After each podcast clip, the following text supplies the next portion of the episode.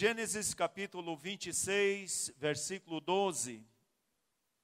Vamos todos ler juntos em uma só voz? Faz aí o melhor que você puder. Vamos lá? Semeou Isaac naquela terra e no mesmo ano recolheu cento por um, porque o Senhor o abençoava. Vamos à última parte, porque o Senhor o abençoava. Mais uma vez.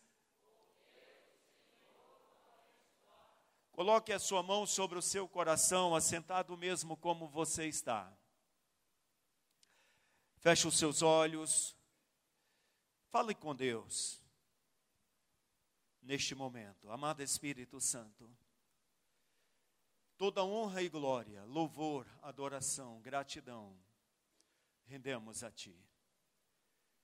Pelo privilégio, Senhor, de estarmos nessa noite na Tua presença. Neste momento, Pai, de glorificar, de exaltar, de engrandecer o nome do Senhor. Pai Santo, Estenda a mão poderosa do Senhor sobre cada um dos teus filhos aqui presentes nessa noite. Fala ao nosso coração, Pai, conforme a boa, perfeita e agradável vontade do Senhor. Nós oramos, Pai, e te agradecemos em nome de Jesus. Amém. Graças a Deus. Uma grande colheita através da obediência.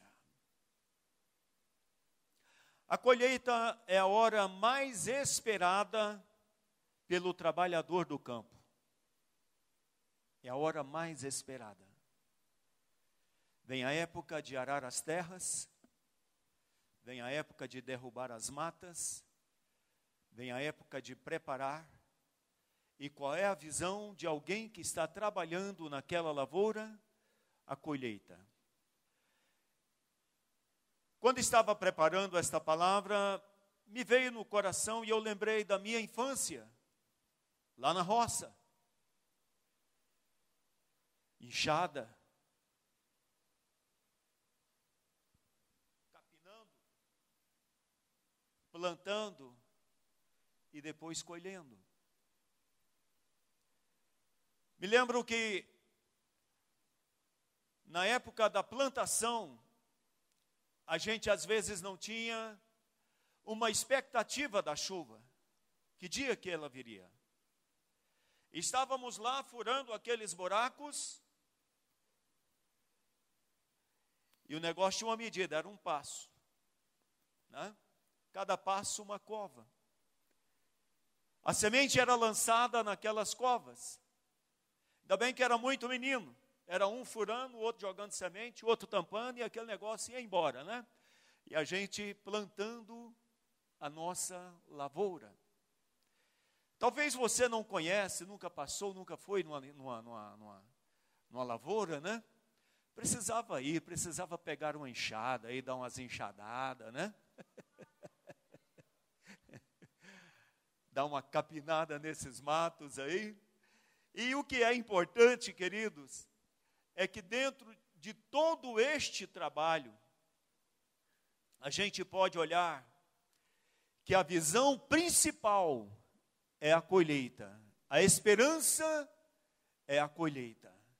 A semente está sendo lançada hoje. Vai haver o tempo de germinar, vai haver o tempo de crescer e vai, tempo, vai haver o tempo de produzir e o tempo de colher. Quando Paulo escreve aos Efésios no capítulo 6, versos 6 até 9, ele diz que a lei da semeadura, ela é infalível. Tudo que o homem semear, isso ele vai colher. Então, hoje, 26 de maio de 2019. Obrigado. Como está a sua semeadura? O que tem semeado. Quando nós falamos sobre este grande projeto da colheita, é porque aqui, queridos, quando Paulo escreve, ele está dizendo que tudo que nós fazemos através da nossa vida são sementes lançadas.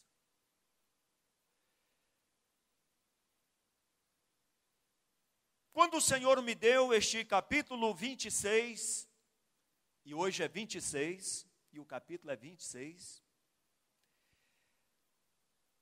chegamos aqui no versículo 12, e a palavra está dizendo: semeou Isaac naquela mesma terra, naquela mesma terra. Por que naquela mesma terra? Porque naquela terra havia fome. Naquela terra havia muita necessidade, naquela terra havia uma escassez muito grande. E aquela terra era a terra que Deus havia trazido Abraão para morar naquele lugar. Isaac, então, agora está passando por uma dificuldade muito grande, por quê? Porque naquela terra havia fome. Quando ele coloca no seu coração, aqui no versículo 2, que apareceu-lhe o Senhor e disse-lhe: Não desças ao Egito, habita na terra que eu te disser. Por que, que Deus disse isso para Isaac? Porque o coração de Isaac estava voltado para pegar tudo o que ele possuía e descer ao Egito. Descer ao Egito. Deus está dizendo para Isaac: Eu sou o teu Deus. Não desças ao Egito. Queridos, esta palavra ela é muito forte. Porque o nosso coração, muitas vezes estamos aqui cantando, adorando, louvores tão lindos, mas vem momentos de parar, de pensar: será que eu estou no caminho correto? Será que isso aqui é o bom? Será que eu vou conseguir chegar ao final? Como será a minha jornada daqui para frente? Deus está te dizendo: não desças ao Egito. Permaneça na terra que eu te disser. Permaneça nela. E quando Deus disse isso para Isaac, Deus dá essa ordem para Isaac. Isaac então estava pensando em que ele poderia descer.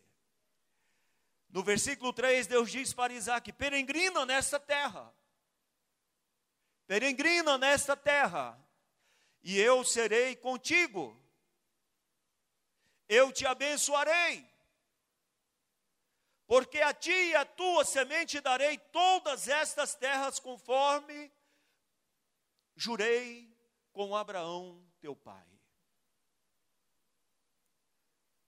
Coração de Isaac estava parado porque Isaac estava olhando para a sua casa, Isaac estava olhando para a sua família, Isaac estava olhando para os seus servos, na sua casa não tinha alimento, na sua casa não tinha o pão de cada dia, existia dinheiro, existia bens, mas não existia o mantimento. Às vezes isso está acontecendo na sua vida hoje, na sua vida financeira, na sua vida espiritual, na sua vida conjugal, na sua vida familiar. Quem sabe o seu coração hoje está um pouco dividido, como estava o coração de Isaac. Vou descer ao Egito. Eu vou parar nessa jornada. Eu não vou continuar nessa jornada. Deus está te dizendo: não desças ao Egito. Porque eu vou te abençoar. Aqui no versículo 3 e 4, Deus começa a fazer promessas. Peregrina nesta terra. Ei, peregrina nesta terra. Pague o preço por aqui mesmo.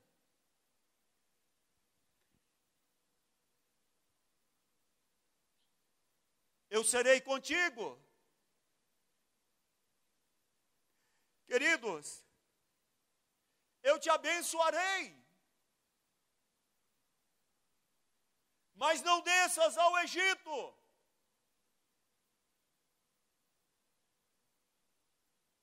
Eu multiplicarei a tua semente, como as estrelas nos céus.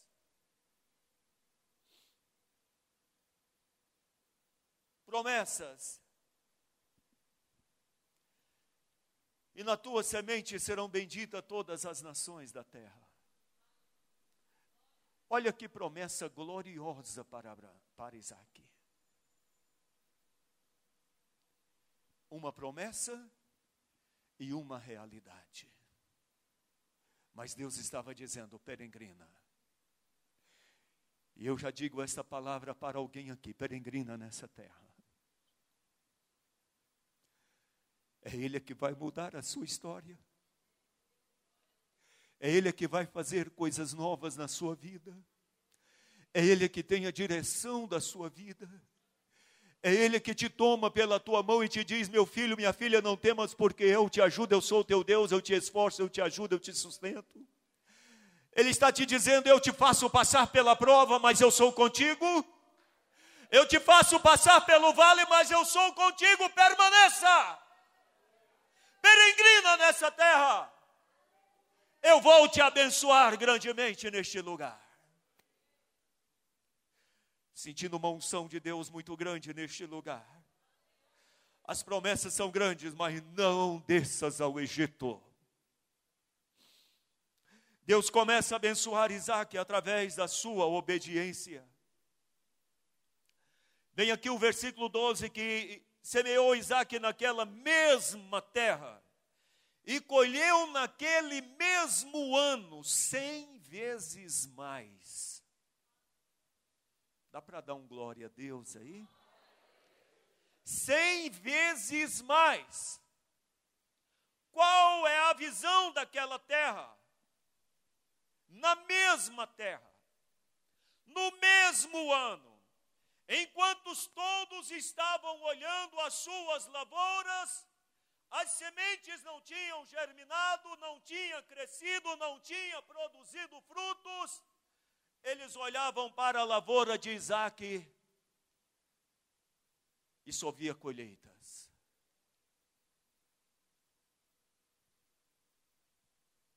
Cem vezes mais.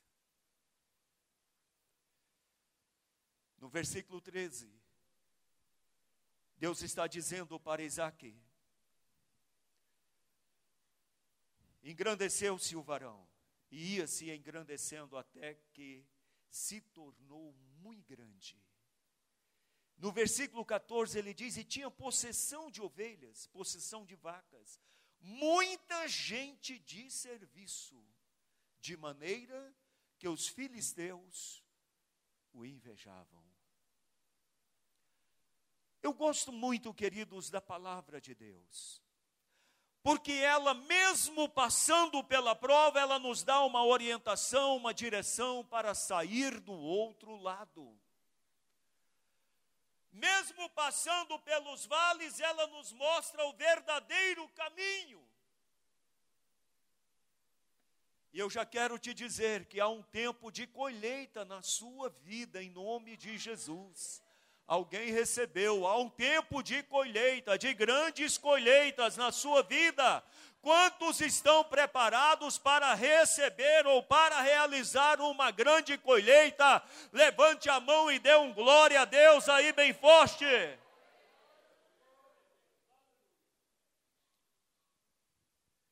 Ele está no controle de todas as coisas. Queridos, é tão bom a gente olhar para a palavra de Deus. Isaac cavou um poço. Os inimigos chegaram e tomaram aquele poço. Aquele poço chama-se Ezeque, poço da contenda. Ele cava um outro poço. Os inimigos chegam e tomam aquele outro poço. Aquele poço chama-se Sitna, poço da inimizade. Mas ele cava outro poço. Você está vendo que ele não para. Ele cava outro poço e este poço agora chama Reobote, poço do alargamento. Deus nos abençoou nessa terra. Aonde ninguém mais pôde tomar aquele poço de Isaac, aonde ninguém mais pôde tocar na vida de Isaac. Queridos, é Deus está no controle de todas as coisas. crescimento, estrutura, avanço naquilo que Deus verdadeiramente tem para as suas mãos, para a sua vida. Eu quero dizer também já algo profético aqui: se alguém tem entulhado os seus poços, tem roubado a sua paz, a sua alegria, a sua comunhão, a sua, a sua visão de vitória, Deus me manda te dizer que Ele vai te levar a Reobote.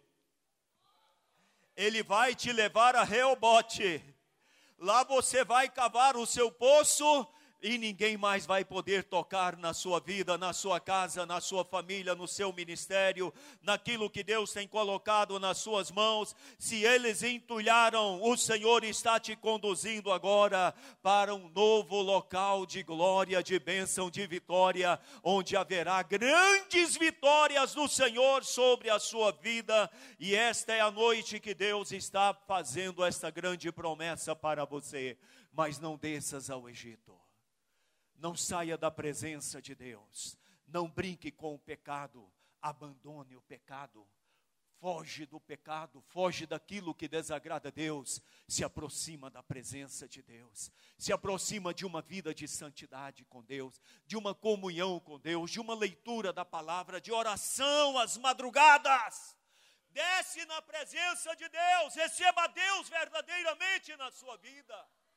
Seja um Isaac na vida, vence os grandes obstáculos, os grandes desafios. Deus está te dizendo nesta noite: Eu sou teu Deus, aleluia. Eu sou teu Deus, meu filho, desce na minha presença. Você sabe por quê? Porque Deus está presente em todos os momentos das grandes provas nas nossas vidas. Vou dizer de novo: Deus está presente nos momentos das grandes provas nas nossas vidas, dos grandes vales, das grandes tristezas que estão batendo na porta, da incerteza, da insegurança. Deus está no controle de todas estas coisas. E olha, amados, é tão bom a gente poder olhar para esse Deus que anda conosco. Aleluia! Deus que cuida das nossas vidas. Deus que, mesmo em meio aos sonhos, quando nós olhamos, não tem nada. Eu não estou vendo nada, pastor. Você não precisa ver nada, quem vai ver para você é Ele. Você está nas mãos dele, a sua vida está nas mãos dele. Você é chamado por Ele, escolhido por Ele, separado por Ele. A sua vida está nas mãos dele. Você vai prosperar, vai ser abençoado, vai abençoar outras pessoas, porque a promessa de Deus não caiu por terra sobre a sua vida. Ainda que o inimigo tentou abafar a sua jornada, Ele é Deus que te toma pela tua mão direita. Quer ver aqui um, alguns, algumas experiências? Elias, ele entra numa caverna, depois de uma longa caminhada, homem de Deus, entra numa caverna escura, e ele para naquele lugar escondido. Aquela noite eu acredito que ele pensou: Deus, o que eu estou fazendo neste lugar? Pela manhã, o sol está nascendo e ele ouve uma voz dentro da caverna. O que fazes aqui, Elias? Senhor, tenho sido extremamente zeloso pela tua obra. Elias, Vem para fora. Vem para fora, Elias. Você não vai morrer aí. Vem para fora, Elias. E sabe da grande coisa? Elias estava com medo de Jezabel matar. Ele foi o homem que não provou a morte. Vem para fora, Elias teu Deus é contigo em todos os lugares. O teu Deus é contigo em todos os lugares. Quando Paulo enfrenta aquela grande tempestade, queridos, ele olha para o mar. E Deus está dizendo: Paulo, eu sou contigo. salvou Paulo e toda aquela gente que estava naquela grande tempestade. Quando João foi exilado na ilha de Pátimos, sozinho, sozinho. Ontem eu estava conversando com alguns irmãos e eu falei: Nossa, eu não servia para ser Adão, não. Eu gosto de muita gente. Adão viveu sozinho, só ele, só ele a esposa e alguns filhos sozinho, exilado naquela ilha, naquela ilha. Deus olha para João. Eu acredito que João ali chorando nos pés do Senhor. E Deus chega para ele e diz: João, você não está só, eu estou aqui contigo. E o melhor, eu estou trazendo a revelação do livro do Apocalipse para você levar para a minha igreja até os finais dos tempos. Eu sou contigo. Eu sou contigo eu sou contigo. Quando Daniel foi lançado na cova dos leões, tudo preparado, tudo preparado. Daniel, se você continuar orando três vezes ao dia, vai ser lançado na cova dos leões. Eu não vou descer para o Egito, eu vou permanecer na presença de Deus. Pode lançar na cova dos leões. Daniel continua na mesma maneira, adorando a Deus, servindo a Deus, e Deus sendo glorificado através da vida dele ali naquele lugar. Qual é o resultado? Cova dos leões. Ei, mas antes de Daniel ser jogado ali, Jeová entrou lá dentro. Ei, leãozada! Todo mundo dormindo agora. É jejum completo. Esta noite não é para comer nada. Todo mundo de boquinha amarrada. é jejum. De repente estava chegando Daniel naquela cova. Esse Deus é tremendo, queridos. Por amor a um, ele entra na cova. Por amor a um, ele dá uma ordem é jejum. Mas amanhã vai ter muita comida. Mas hoje, nada. Eu admiro a coragem. O rei levanta no outro dia cedo, vai lá, abre a tampa da cova e dá um grito: Daniel, servo do Deus vivo!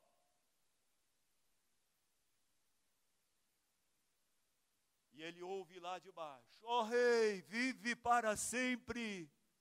O Senhor enviou o seu anjo aqui e amarrou a boca dos leões. Eu estou inteiro. Eita glória!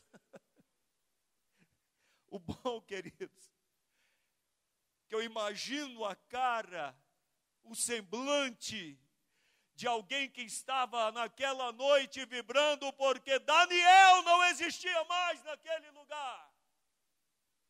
Eles tiveram o privilégio de ver Daniel subir os degraus, a cabeça de Daniel saindo da cova, o corpo de Daniel, e Daniel andando. Oi, gente, tudo bem? Tudo bem?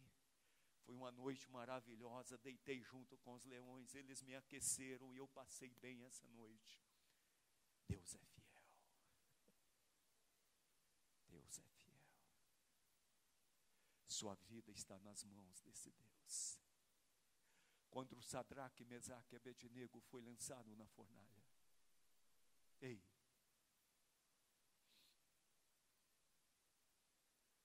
vai tocar o som. Se vocês não prostrar, a fornalha está aquecida sete vezes mais. vai tocar o som, vocês curvam diante da minha presença e da presença da estátua que foi colocada. A respeito disso, Rei, não precisamos responder. O nosso Deus pelejará por nós. Nosso Deus pelejará por nós. Não preciso responder.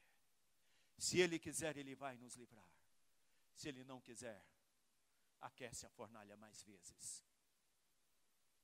tem problema. Sadraque, Mesaque e Abednego está sendo amarrado. Com tudo o que eles possuíam. Preparada a fornalha. Vão lançar Sadraque, Mesaque e Abednego. Lança a fornalha. Lança eles na fornalha. Eu acredito que antes de lançar, Deus entrou lá no fogo. Fogo não é para queimar um fio de cabelo desses meninos. Queima só as cordas que eles estão amarrados. Mas não é para queimar um fio de cabelo. Lançaram os três. De repente o Sadraque levanta. Sete vezes mais. O Mesaque levanta. O Abednego levanta. E de repente levanta o outro lá atrás. O quarto homem da fornalha. Você não está só. O fogo só queimou as cordas. As capas estavam nas mãos. Acredito que os documentos estavam no bolso. O fogo só queimou as cordas. Cadê os fios de cabelo? Estão todos no braço. A sobrancelha está perfeita. Nenhuma foi queimada.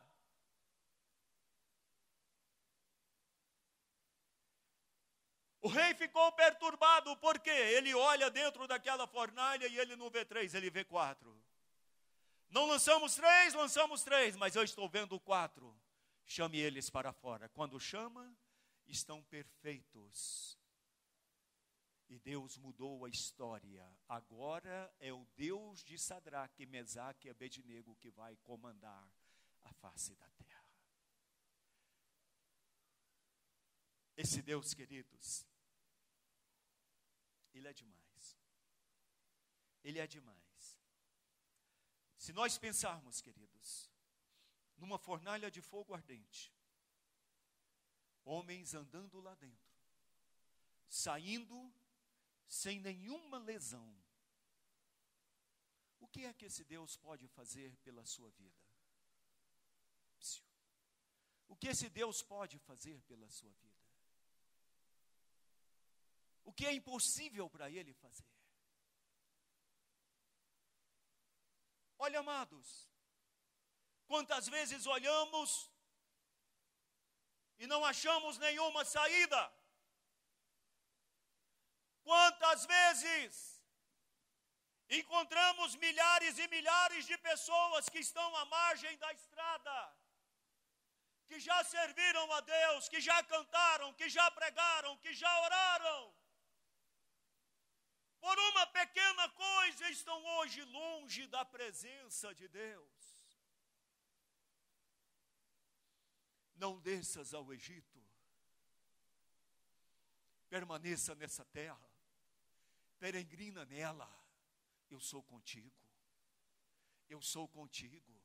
Deus, por que a fornalha? Porque o meu nome vai ser glorificado. Por que, Senhor? A cova dos leões, porque o meu nome vai ser glorificado. Por que, Senhor? Essa grande tempestade, porque o meu nome vai ser glorificado. Por que, Senhor? Estar exilado numa ilha, porque o meu nome vai ser glorificado através deste grande projeto.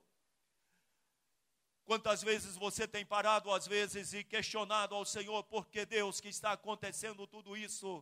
é porque o projeto de Deus na sua vida será maior do que o que você está pensando, é maior do que o que você está esperando. Os milagres são maiores, as bênçãos são maiores do que aquilo que você está esperando. Queridos, ele entra na caverna, ele entra em meio à tempestade, ele entra no isolamento, ele entra na cova dos leões e ele entra na fornalha de fogo eu sou contigo. Como está a sua vida? Às vezes, paramos e desistimos.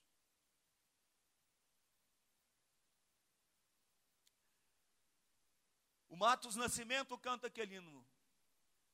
Deus vai realizar os teus sonhos, mesmo em tempo de seca, muita chuva virá. Você agora está no deserto e a colheita, por certo, esse aqui já é minha, minha, como é que fala? E, hã? Inversão. Você agora está no deserto e com certeza sua colheita virá. Ele é Deus em cima nos céus, Ele é Deus embaixo na terra. É momento de você levantar a cabeça, é momento de você dar a volta por cima, olhar os campos que já estão brancos para a ceifa, porque Ele é Senhor em cima nos céus, Ele é Senhor embaixo na terra. Ele é o Deus que vai mudar a sua história. Ele vai mudar a sua história. Há uma grande colheita. Quantos estão preparados para esta grande colheita? Levante as mãos e diga glória a Deus. Ele é Senhor. Ele é Senhor. Haverá riqueza, bens, paz, alegria, comunhão, curas, libertação, portas abertas, casamentos, filhos. Levante a sua mão mais uma vez e diz: Eu não vou desistir da minha colheita. Diga forte, querido, para o capeta escutar esse negócio aí. Vamos lá. Diga comigo: não importa o vale, não importa a luta, eu não vou desistir. Eu vou ter uma grande colheita. Eu vou ter uma grande colheita os sonhos de Deus serão realizados na sua vida. Vai haver casamento, vai haver festa, vai haver crianças, vai haver portas abertas, vai haver milagres, vai haver cura, vai haver libertação, vai haver, aleluia, abundância de Deus na sua vida, porque Ele é Senhor aonde você colocar a planta dos seus pés, Ele é Deus que te toma pela tua mão direita e Ele te diz: Não temas, porque eu sou contigo, eu te ajudo, eu te sustento, filho. Eu sou o teu Deus, e você vai chegar do outro lado e cantar o hino da vitória.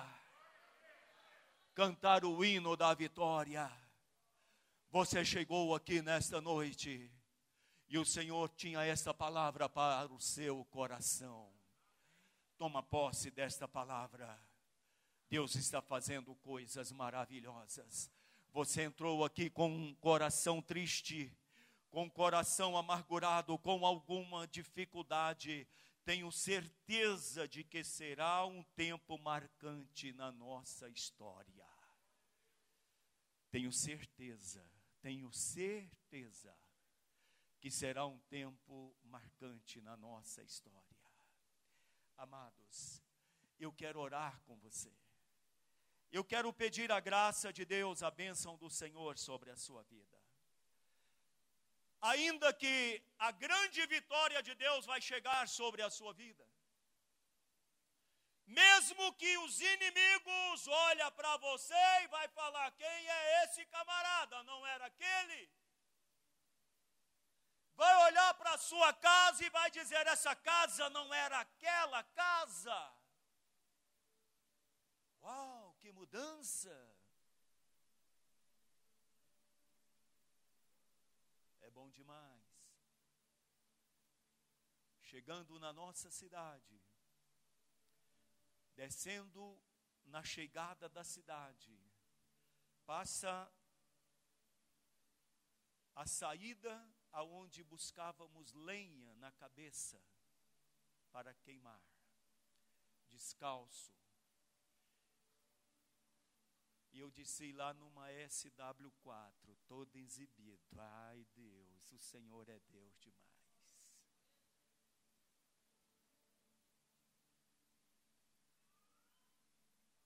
O Senhor é Deus.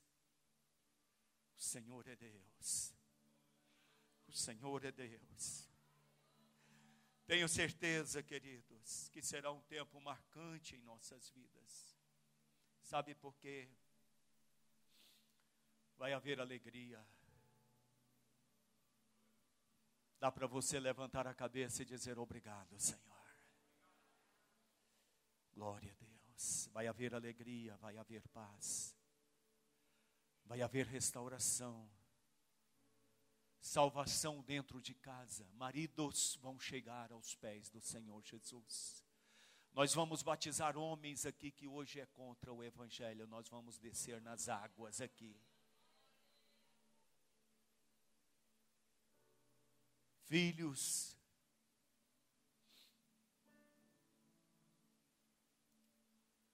porque Deus está no controle de todas as coisas. Eu quero te convidar a se colocar em pé neste momento. Nós vamos estar orando, pedindo a graça de Deus sobre a sua vida. Nós vamos estar orando, pedindo a misericórdia do Senhor sobre a sua vida. Ele está presente neste lugar. Ele está presente neste lugar. Feche os seus olhos. O impossível de Deus vai acontecer na sua vida.